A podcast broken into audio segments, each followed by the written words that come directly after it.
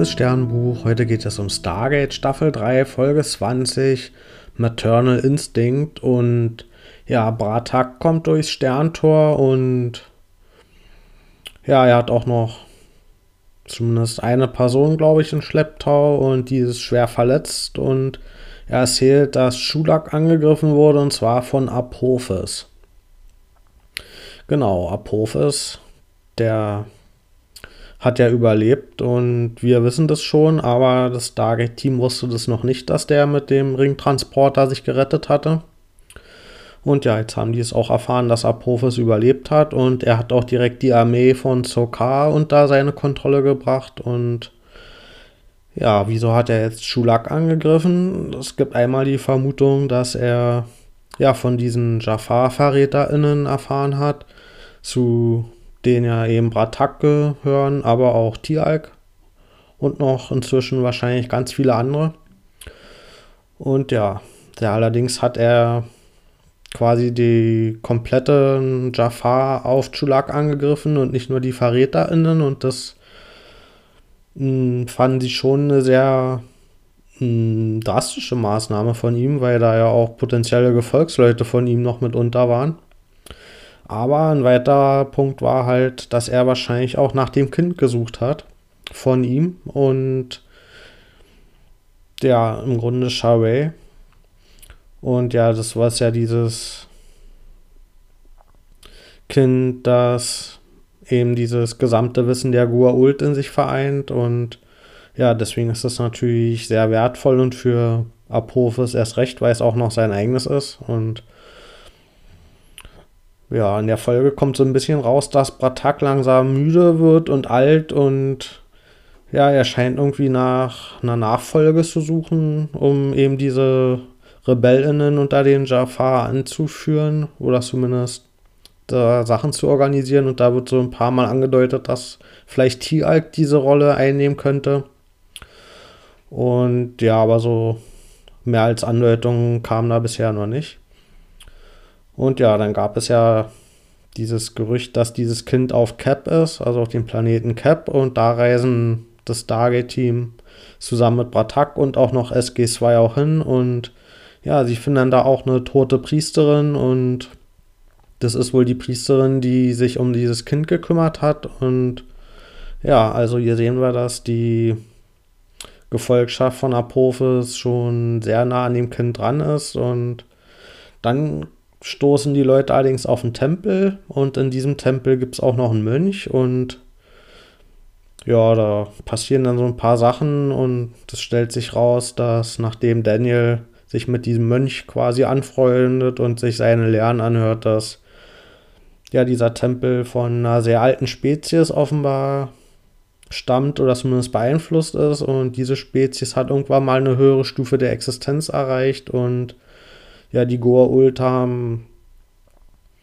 sich dann anhand der Hinterbliebenschaften von dieser Spezies so ihren Mythos aufgebaut mit dem Lehen nach dem Tod. Und ja, dieses Konstrukt ist offenbar von dieser Spezies beeinflusst und ob die Goa'uld das geglaubt haben oder ob sie halt wussten, dass das von einer anderen Spezies ist und sich das wieder nur vereinnahmt haben, das ist, glaube ich, erstmal noch unklar und ja, Daniel schafft es dann auch, die Kräfte zu erlangen von diesem Mönch und dadurch kann er mit seinem Geist Sachen bewegen und Feuer auslösen und ja, der scheint dadurch quasi magische Kräfte zu erlangen und irgendwann offenbart sich ihm dann auch ein Lichtwesen und ja, dann wird ihm klar, okay, ich selbst habe diese Kräfte gar nicht wirklich gehabt, sondern dieses Lichtwesen hat das wahrscheinlich gemacht und ja, dieses Lichtwesen hat auch das Kind bei sich versteckt gehabt und auch beschützt. Und Daniel sieht ein, okay, dieses Lichtwesen, was halt zu dieser alten Spezies auch gehört, also die sind gar nicht ausgestorben, wie alle dachten, sondern die gibt es eben wirklich noch, eben halt nur auf so einer anderen Ebene der Existenz. Und ja, er sieht ein, dass dieses Lichtwesen so mächtig ist, dass das Kind dort viel sicherer ist und ja, deswegen gibt er dann den Plan auf, das Kind zu suchen und auch irgendwie zur Erde zu nehmen, weil natürlich auch gerne die Erde die Informationen über die Goa Ult hätten aus taktischen Gründen. Und ja, er sieht aber ein, okay, hier sind Dinge, die verstehen wir nicht und ja, für das Kind ist es auf jeden Fall dort besser und die Armee von Apophis greift dann allerdings langsam den Tempel an und die kommen immer näher und eigentlich will das Stargate-Team sich schon verteidigen und dann kommt Daniel aus dem Tempel raus und sagt, hier, legt die Waffen nieder. Wir sind hier quasi unter der schützenden Hand von diesem Lichtwesen. Und hier schafft Daniel das tatsächlich, dass das Team ihm vertraut, obwohl die natürlich alle gar nicht daran glauben an diesen Hokuspokus. Und fand ich eine überraschende Sache, dass er das geschafft hat, hier die Leute zu überzeugen, dass die eben nicht direkt auf ja, die Wachen von Apophis schießen, sondern dass sie hier Daniel vertraut haben. Und nachdem sie ihre Waffen niedergelegt haben, kommt dann auch das Lichtwesen zum Einsatz und es schießt Blitze aus dem Himmel und kann damit total leicht diese AngreiferInnen besiegen. Und ja, das Lichtwesen, das verschwindet dann mit dem Kind durchs Sterntor, weil er ja als Apophis irgendwie erfahren hat, wo das Kind ist und um sich in Sicherheit zu bringen und auch das Kind verschwindet es dann durchs Sterntor. Und das fand ich da einen interessanten Punkt auch dran, dass man sieht, okay, die sind zwar auf einer anderen Ebene der Existenz, oder zumindest wird uns das so erzählt, aber die müssen das Sterntor verwenden, um irgendwie weite Reisen zu überbrücken. Also die sind jetzt nicht irgendwie auf einer Ebene, sodass sie selbst mit Lichtgeschwindigkeit oder noch schneller zwischen den Planeten reisen können. Das müssen sie schon auch mit dem Sterntor machen.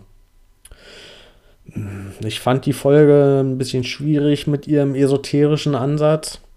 Gerade so diese Lehren von diesem Mönch, sie waren doch sehr platt und das hat eher an Kalendersprüche erinnert und eigentlich ist es ja schon eine Stärke von Stargate, dass sie so alte Mythen aufgreifen und durch diesen Alien-Einfluss erklären, wieso das halt eben nicht nur Mythos war, sondern in dieser Welt in der Realität verhaftet ist und dadurch werden diese Mythen aber auch entmystifiziert. Und ja, hier haben wir jetzt mal ein Wesen, das ist so weit entfernt von uns und so viel weiterentwickelt, dass das für uns nicht fassbar und nicht erklärbar ist. Und dadurch haben wir eben ja diese höhere Existenz oder das Leben nach dem Tod, was ja ja im Grunde auch real existierende Mythen und Erzählungen sind, aber in dem Fall wird das eben nicht entmystifiziert, sondern wir haben hier eine Spezies, die wir nicht verstehen können und deswegen bleibt das eben ja so ein Geschwurbel am Ende und da verliert Stargate für mich die Stärke bei den anderen Themen, die es aufgreift, wo eben sowas Handfestes mit bei ist, sondern hier macht sich die Serie das zumindest bisher so leicht, dass sie sagen, ja, ist halt irgendwas, was so weit weg ist, dass wir es nicht verstehen und deswegen kann man es auch nicht erklären und damit bleibt eben genau dieser Punkt bei diesem esoterischen vorhanden, der auch schon im echt problematischen ist und wird eben nicht entmystifiziert. Und ja, dafür, dass wir hier eine Folge haben, wo uns eine neue Spezies offenbart wurde, habe ich mir eigentlich da einen größeren Knall erhofft, so rein vom hinterlassenen Eindruck und Vielleicht machen sie auch mit der Spezies noch irgendwas, was dann wirklich spannend wird und was ein greifbares Konzept ist. Aber ja, in der Folge war mir das bisher noch zu viel Geschwurbel und zu wenig, was dahinter gesteckt hat. Und deswegen kriegt die Folge von mir auch nur 6 von 10 Sterne. Also dann, bis bald.